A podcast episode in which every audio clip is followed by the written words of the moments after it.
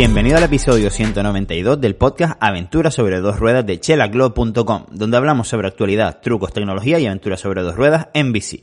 ¿Qué pasa, puntal? ¿Cómo estás esta semana? Hoy vamos a hablar de neumáticos de enduro. Pero bueno, antes de eso te voy a comentar un poquito los contenidos que he creado para ti durante la pasada semana. Hay un nuevo vídeo en el canal de YouTube que, por cierto, ya estamos cerca de los 10.000, así que si no te has unido ya, venga, vamos para allá, nos vemos en YouTube.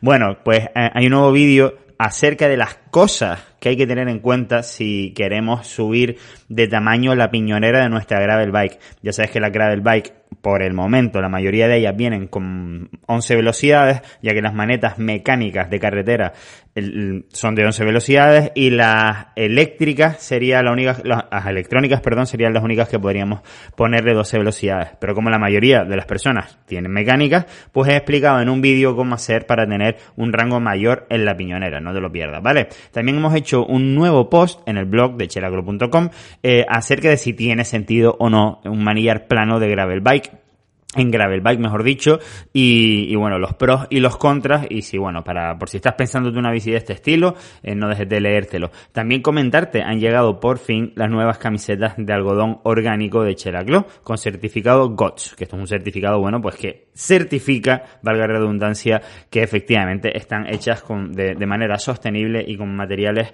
orgánicos 100%. También comentarte de que, como siempre, nos vemos en la newsletter, en chelaclo.com barra newsletter, donde recibirás semanalmente pues todos los contenidos que vamos creando para ti y de esa manera no te pierdas ninguno por culpa de algún algoritmo malvado que haga que no lleguen a ti pues ya sea los vídeos, publicaciones o lo que sea.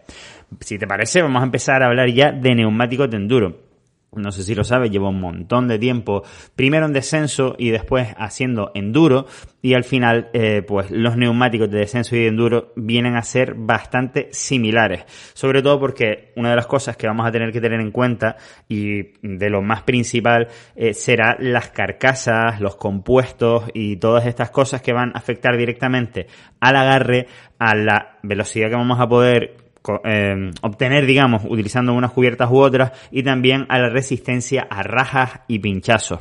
Yo te cuento un poco mi, mi experiencia. Yo utilizo neumáticos eh, túbeles de enduro, en particular últimamente estoy utilizando los MSC modelo Gripper 2.3, si no me equivoco, tanto delante como detrás. Ahora te explicaré por qué esta decisión y lo que tenemos que ir teniendo en cuenta, porque ya te digo, no es que si yo lleve unos neumáticos o un Pro o quien sea lleve unos neumáticos nosotros tengamos que llevar los mismos, porque hay muchos neumáticos para distintos tipos de terreno, ya sea de, tierra seca o mojada, piedras, eh, pues tenemos que ver mucho, también el taqueado va en función de, de, cómo sea el terreno de cada lugar, por lo tanto, y también obviamente el uso que le vayamos a dar. Vamos a, meternos ya en, la chicha para ver si, si podemos ir desgranando todas estas ideas por separado.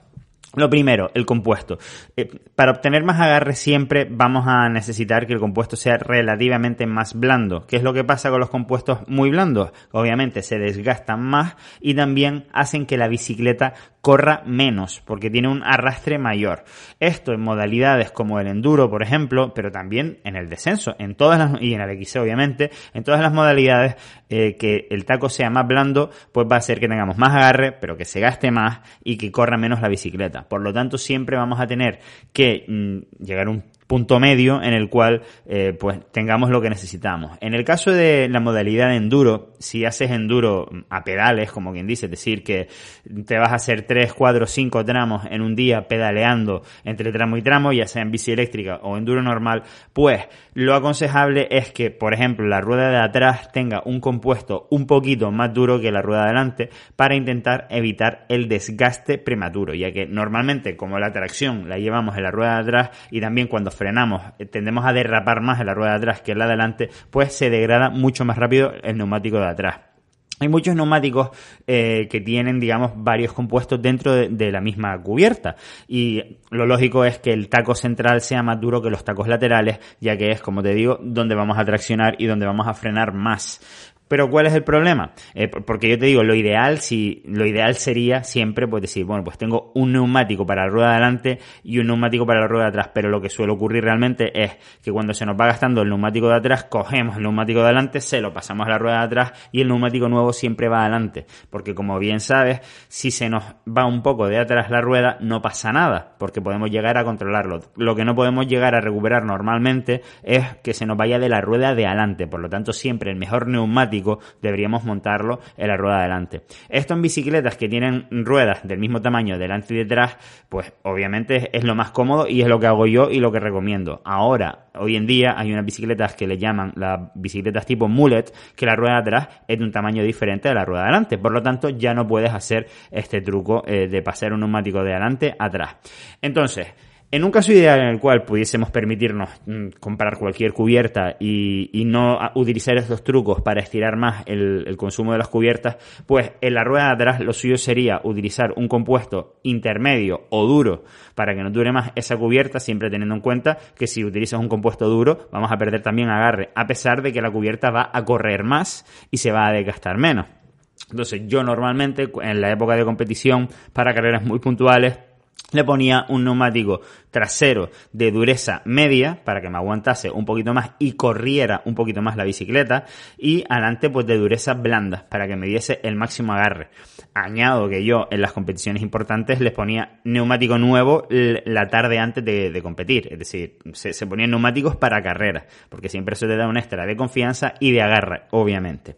Entonces, neumático trasero un poquito más duro que el de adelante, siempre si puede ser eh, neumáticos de triple compuesto, los cuales los tacos laterales siempre van a ser más blandos que, lo, que los centrales en la rueda de atrás y la rueda delantera pues todo el taco blando pues va muy bien porque también necesitamos el máximo agarre a la hora de frenar, a la hora de reducir ya que la rueda delante es la que más velocidad va, más velocidad va a conseguir frenar. Vale, lo siguiente, yo personalmente utilizo túbeles y no uso nube porque los neumáticos que yo monto suelen tener un refuerzo tirando a máximo. Vale, eh, ahora iremos al, refuerzo de las carcasas, que hay distintos niveles de refuerzo, pero yo utilizo túbeles. Eh, le pongo la cantidad de líquido, quizás un poco más de la que recomienda normalmente en los botes del líquido túbeles, y sinceramente, pues sí, alguna que otra vez puedo picar levemente, pero el propio líquido se encarga de tapar esas picadas. No, como son tan reforzadas las cubiertas que yo utilizo, no suelo rajar. Han pasado ya varios años de, y con varios tipos de cubiertas en varias bicicletas, mínimo 5 o 6 años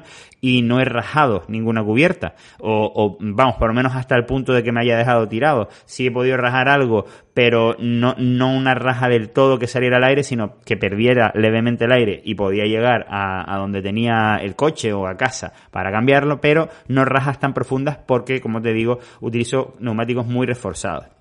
Ya te digo, hay mucha gente que utiliza nube, pero sin embargo, mm, yo entiendo que si las personas que utilizan nube es porque sus neumáticos no son suficientemente eh, reforzados y si se les rajan, entonces necesitan la nube porque de vez en cuando pinchan para llegar a casa. Ante lo que pienso yo, si la nube ya es un peso extra, ¿por qué no le metes ese peso extra directamente al neumático y así no rajas y nunca necesitas la nube? Esa es mi teoría, si quieren otro día hablamos de eso en el podcast o incluso en el, en el blog. Ya, hablaremos de eso porque me parece un tema interesante y de hecho lo voy a apuntar. Bueno, lo siguiente, el compuesto de la carcasa. Eh, obviamente, mientras más reforzada sea la carcasa, más va a pesar el neumático. Pero ¿cuál es el tema? Que yo es de los pocos sitios donde no me gusta nada ahorrar peso. Yo prefiero que pese más el neumático, a pesar de que obviamente es donde más afecta el, el aumento de peso en las ruedas por, el, por la inercia, pero después estoy muchísimo más tranquilo a la hora de meterme por trialeras sin tener que estar pensando por dónde piso o dejo de pisar para intentar no rajar las cubiertas. Entonces, eh, el otro día viendo un vídeo de un pro, pues él, él, decía que particularmente, porque obviamente cuando eres profesional y te dan los neumáticos gratis, pues puedes decir, bueno, pues dame 15 neumáticos traseros de este tipo y 15 neumáticos delanteros de este tipo y ya los vas, y cuando se van gastando, no tienes que estar haciendo el truco para ahorrar un poco, ¿no? Eh, de neumático. Entonces, él la rueda de atrás utiliza la máxima eh, dureza o rigidez de, la carcasa, es decir, la carcasa de descenso, que es la más pesada, y neumáticos de enduro de 29, pues de 1 kg 300, 1 kg 350, y adelante utilizaba pues el, la carcasa, la segunda más dura, que quizás podría llegar a ser pensada para enduro. O sea, que aunque ellos digan para enduro, pues obviamente una persona cuando desarrolla un neumático no sabe si donde vive la persona que va a utilizar la bicicleta está lleno de mm, rocas afiladas que cortan neumáticos o al revés, eh, como suele pasar en Centro Europa o en, sitios de park, que ahí la gente no pincha porque los, circuitos están barridos, ¿sabes? Y regados y obviamente siempre suelen estar muchísimo más lisos que eh, pues descensos, digamos, de naturaleza de los, vamos, de los que ves ahí con piedras afiladas. Eso es obviamente donde yo vivo hay mucha roca afilada de ese estilo y yo monto siempre la carcasa más dura delante y detrás para evitar estas eh, rajas indeseables y quedarme tirado en el campo. Pero yo te digo que hay gente que dice, bueno, pues donde vivo yo no necesito una carcasa tan dura, entonces le pongo eh, a lo mejor una carcasa intermedia o, o la segunda mm, o la segunda más dura eh, porque donde yo monto pues no hay rocas afiladas y no se suele rajar la cubierta. Entonces, bueno, ahí siempre vamos a tener que ir jugando de, pues con los terrenos en los que vamos a ir.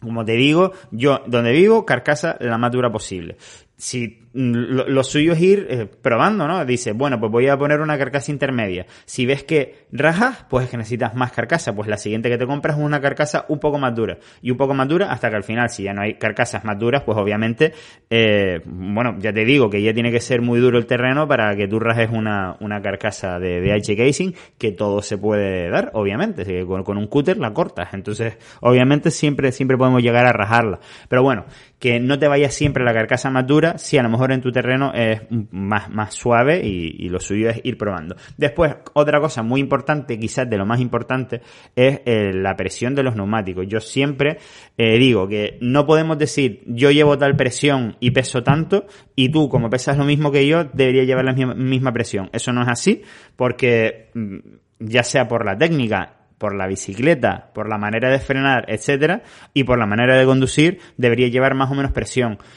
Yo pues tengo mucha experiencia y soy relativamente bastante fino a la hora de, bajar y no suelo dar demasiados llantazos. Yo llevo un kilo con siete atrás y uno con cinco adelante. Ahora mismo estoy haciendo esas pruebas. Eh, y no estoy dando ningún llantazo, por lo tanto voy relativamente bien y no destalono. Hay gente que con esa presión eh, con el mismo peso que yo, pues destalona o pega llantazos. Por lo tanto, eh, lo que hay que intentar es llevar la menor presión posible sin dar llantazos, es decir, que no llegues a dar llantazos porque puedes estropear la, la, la llanta de tu bicicleta y pues que se te destalone o lo que sea, o se te rompa, ¿vale? Entonces tienes que llevar siempre la mínima presión que te permita ir sin dar llantazos. También es importante que dependiendo del neumático eh, y de la carcasa del neumático que lleves, llevar una presión no tiene nada que ver con otra. Es decir, una, un neumático con una carcasa más blanda, si tú pones 1.5 y, eh, y llevas un, un 1.5 con un neumático con una carcasa ultra dura, la, la, sensación y el agarre no es el mismo, ya que la propia carcasa de la, de la, del neumático duro está siendo también relativamente, entre comillas, de presión extra para el neumático. No sé si me estoy explicando. Yo antes cuando llevaba carcasas un poquito más blandas en otra marca que utilizaba neumáticos, pues le lleva, eh, ponía más presión, porque flaneaban más si yo ponía 1,5 como llevo ahora. Por lo tanto, incluso cuando tú vayas a cambiar de marca o de carcasa de neumático, pues vas a tener que investigar un poquito de nuevo acerca de la presión ideal de los neumáticos nuevos que has montado, ¿vale? Como ves, no hay una respuesta mm, perfecta para todo y que sirva para todos los casos y neumáticos y formas de conducir, pero sí te puedes hacer una idea de las cosas por lo menos a tener en cuenta. En resumen, es carcasa, compuesto, tema túbeles, y presión. Eso sería lo, lo, más principal a lo que hay que dedicarle tiempo hasta ponerlo a nuestro gusto, porque no sé si lo dije al principio, pero dicen que entre el 30 y el 40% del comportamiento de una bicicleta está en llevar unos neumáticos correctos. Así que imagínate que estamos hablando de una cosa que el más caro que te puedes encontrar en el mercado te cuesta 60 euros, o sea que si te compras un par son 120 y estamos cambiando el 30% del comportamiento de una bicicleta que puede costar hasta 12.000. O bueno, ahora hay unas eléctricas que valen 16.000, que me parece una burla pero bueno, que no me meto ahí. Pero para que veas que con 120 euros cambias el comportamiento de la bici entera. Así que, bueno, no es mala inversión, es verdad que se gastan, mientras más buenos probablemente más rápido se gasten, pero, oye, es una gozada. Te invito a probarlo. Como siempre, nos vemos en chelaclub.com barra newsletter, ah, para si te quieres suscribir, y todos los contenidos, pues en chelaclub.com. Hasta la próxima semana, puntual.